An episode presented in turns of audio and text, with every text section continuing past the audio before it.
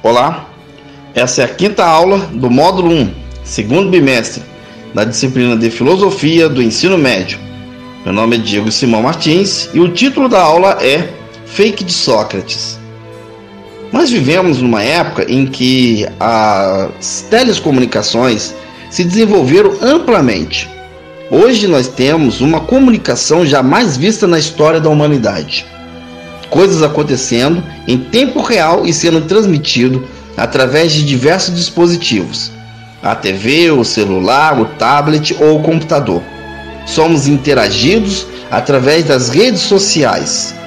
Mas curiosamente, muita coisa não mudou e muita coisa aumentou de ruim.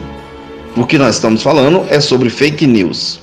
Sócrates foi uma pessoa, um filósofo antigo, que denunciava essas ideias falsas que nós hoje em dia circulamos tão gratuitamente. Antes de circular uma ideia, devemos acender o senso crítico, não aceitar de antemão qualquer ideia que não resista à dúvida mais radical e principalmente checar a fonte. É isso que Sócrates nos diria sobre hoje em dia. A sua filosofia baseava-se com métodos filosóficos e em época cultural diferente, mas no fundo, no fundo, agindo pela mesma lógica de destruir a falsidade, tirar as pessoas da ignorância, trazer à luz a verdade. É bem interessante aprendermos com Sócrates o quanto é uma necessidade que nós nos esforçamos a sair da ignorância e a desmentir os falsos boatos. Ora, ninguém gosta de uma fofoca.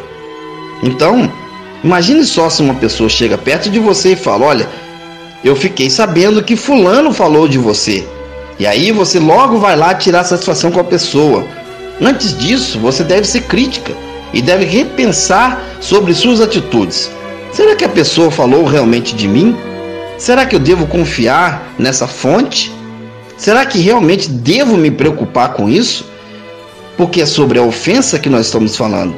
E muitas das vezes nós nos ofendemos gratuitamente. Pense bem: se você se sente ofendido porque a pessoa disse uma verdade sobre você, não há razão da ofensa. E se a pessoa disse uma mentira, também não há razão da ofensa. Em todo caso, se eu ofender, é uma atitude que às vezes se baseia na covardia. Na covardia de alguém que quer gerar uma discórdia, e na covardia de alguém que escuta e não é forte o suficiente para filtrar, neutralizar as informações que são falsas. Ou mesmo que seja verdadeira, não devo me ofender. Se é verdade, ora bolas, por que vou me ofender? E se é mentira, por que vou me ofender? Não fala, não fala nada sobre mim. Então Sócrates falava isso através das três peneiras, que devemos ter três peneiras. Vale a pena depois você pesquisar, sempre que possível, a história das três peneiras. Ela está no nosso material do estudo do módulo 1 do segundo bimestre, na quinta aula. É bem interessante essa história.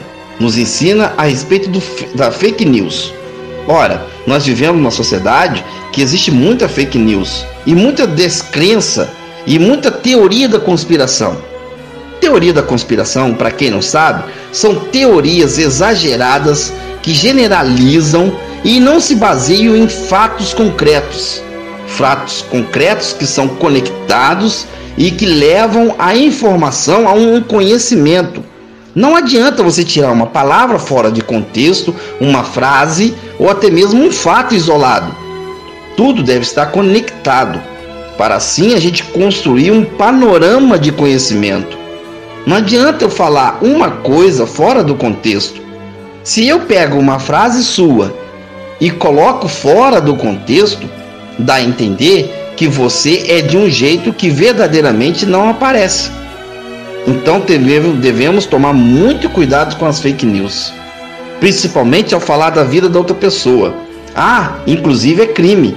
Falar de uma pessoa na internet pode ser calúnia, difamação.